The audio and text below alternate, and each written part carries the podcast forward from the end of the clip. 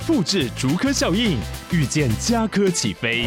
嘉义花园造镇新案 AI 世界城隆重登场，马上把握与嘉科最近的距离。嘉义科学园区无人机产业聚落，华泰名品城打造高铁 Outlet，故宫南院长庚医院县府生活圈 AI 世界城二到三房抢先预约零五三七一七五五五。不要再委屈自己，停止讨好别人啊！其实呢，取悦这件事情它本身不是问题，关键在于你取悦别人的目的是什么啊？那么究竟要怎么样能够改变自己这样的习性，常常要委屈自己去讨好别人呢？有三个重点要提醒你。第一个重点是你必须要认识讨好行为的背后心理是存在怎样的状态？第二个重点是取悦他人啊，它原本可能是一件好事哦，但它问题到底是出在什么地方，反而让这件事情变坏了呢？第三个重点是你要怎么样检查自己的动机，才能够知道现在到底是在讨好别人、委屈自己，还是你真正在做一件对自己跟对别人都很有帮助，也很有意义的事。One, two, three, hit it. 吴若全，全是重点，不啰嗦，少废话，只讲重点。欢迎你来到全市重点，我是吴若全。在人际关系当中，有时候我们默默的付出，啊，都希望能够牺牲小我，完成大我。其实这件事情。并不是坏事啊，问题是，如果你一直有一种委屈自己的感觉，一直想要努力的去讨好别人，去取悦别人，到最后你可能会给自己带来很多情绪的压力啊。所以有时候你必须要能够对自己有更多的认识，或者是自信，才不会因为。外界环境的一些状况，让你自己有很多的恐惧跟动摇啊。前一阵子呢，我到一家企业去进行内部训练课程的演讲，这家企业非常喜欢我。这半年来，我已经被邀请去过两次，而且呢，担任都是在上班时间很重要课程的讲师。第二次去的时候，主办单位告诉我说，因为呢，上班时间这次规划的比较短，就是有九十分钟，希望呢讲座能够在九十分钟，包括问答哦，都能够让同事们畅所欲言。于是我就问他说：“那是九十分钟一定要 ending 在那个时间点，还是呢我可以再多花十分钟、十五分钟？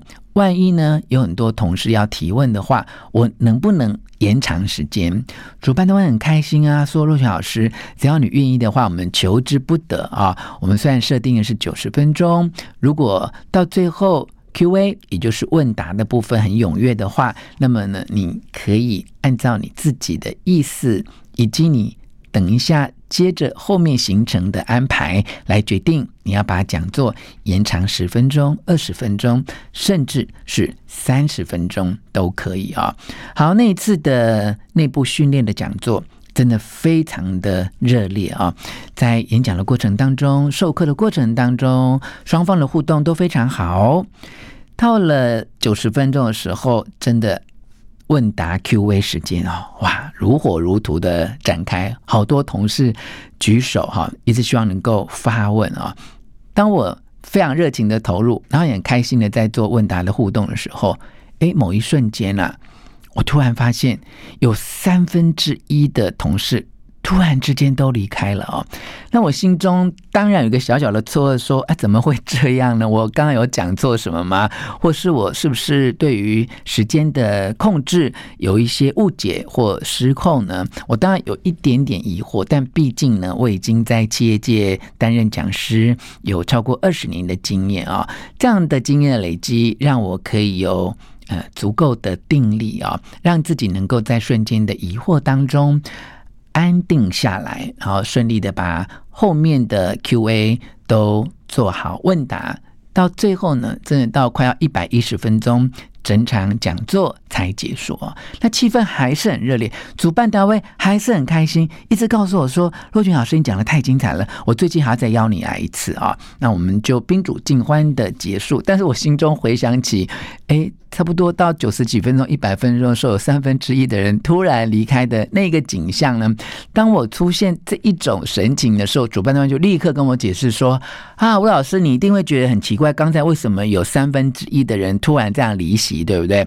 他就告诉我说：“因为啊，他们公司有分布不同的厂区啊，那其中有三分之一的同事，他们是在不同的厂区来。”报名参加这一次的课程，那就在那个时间点上面，正好就是内部的 shuttle bus，也就是交通车要开的时间哦，所以他们就呃很。觉得有点惋惜，又有点舍不得，但还是要离开哦。诶，经过这样的解释之后啊，我心里面就感觉好多了，因为我一直担心我是不是呃有讲错什么，或呃有一些演讲的内容或问答拖了太久的时间，让同仁们有一点觉得不开心，或有一点压力等等。你看，我已经年纪这么大，而且是身经百战哦。面对这样的状况，我都还是会有一点担心跟疑惑哦。所以把这个状况运用到我们的人际关系里面，我们就可以来讨论今天这个主题啊。我们怎么样可以留意到自己到底有没有在委屈自己，在讨好别人哈？我们有没有一直想要去取悦别人哈？那我们先厘清这一个观念啊，就所有的讨好行为，它的背后。其实内心都存在着一个心理的渴望，就是希望啊能够被别人认同啊。当你所作所为都是建立在希望别人能够认同自己这样的价值观呢，乍听之下它好像不是坏事，对不对？其实它就变成一个恶性的循环啊。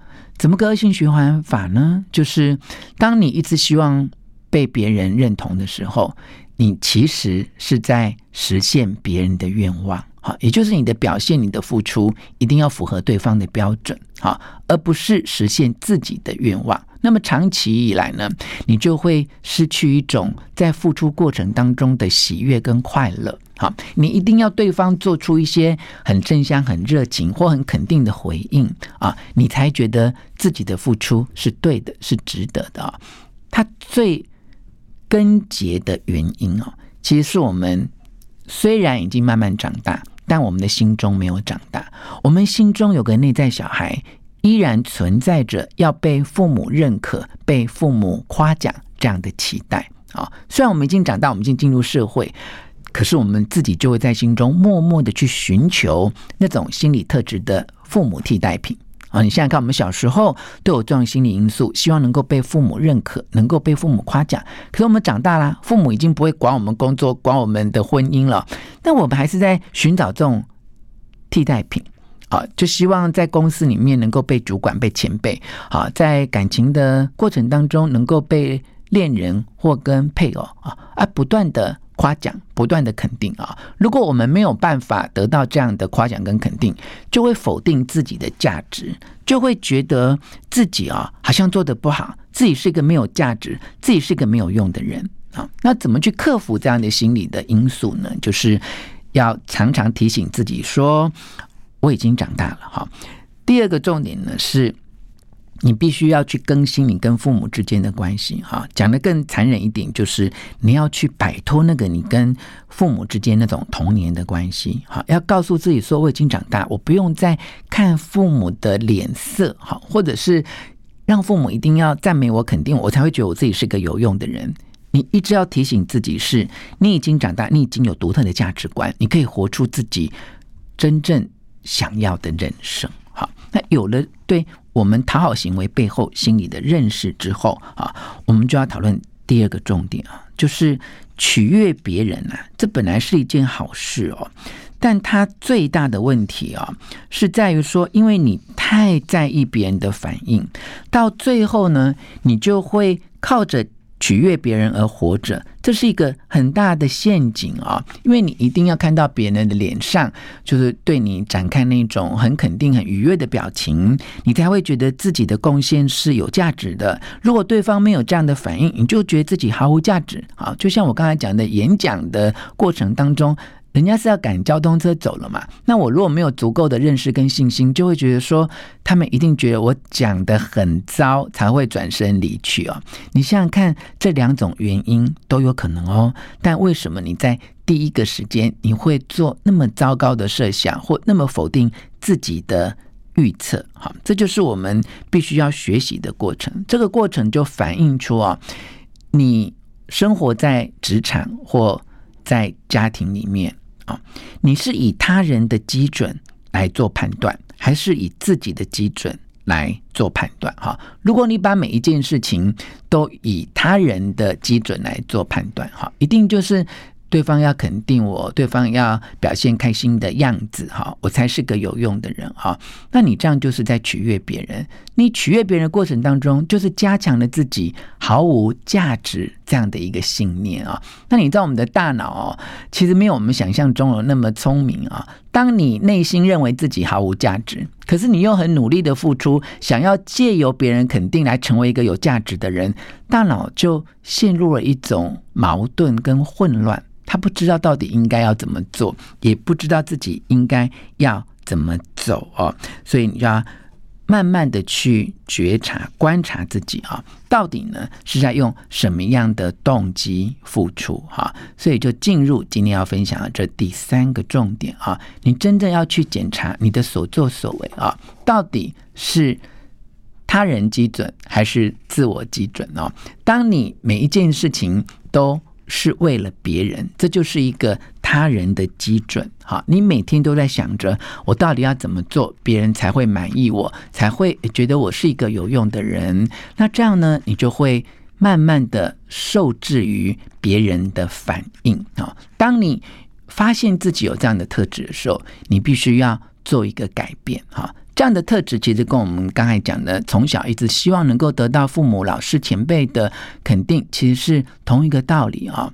你慢慢长大的过程当中，如果你都是用他人的基准在生活，你就会发现，不论你几岁哦，你只是不断的在实现别人对你的期望，这些都是别人的愿望，而不是你的愿望啊。那你要回到自身啊，就是我要自己决定我要怎么做。我要自己决定我要做到什么程度，我要能够学会自己肯定自己。如果你能够建立这一个自我基准的模式，你就有机会可以摆脱取悦别人这样的困扰。你可以继续去做有意义跟有用的事情，但不会再把你的所有的成就的标准。都用别人开不开心来做判断，你并不需要别人的赞美，你就可以觉得自己是一个很好。也很有用的人，希望听完今天的节目，你不要再委屈自己，你也可以停止讨好别人，完全以自我的基准来决定自己的人生，你会因此而更快乐，也会更顺利哦。今天跟你分享的观点取材自世茂出版的这本书《改变现实的潜意识法则》，希望你喜欢今天的诠释重点，分享给你的亲戚朋友，也给我们五颗。星的评价，诠释重点，下次见。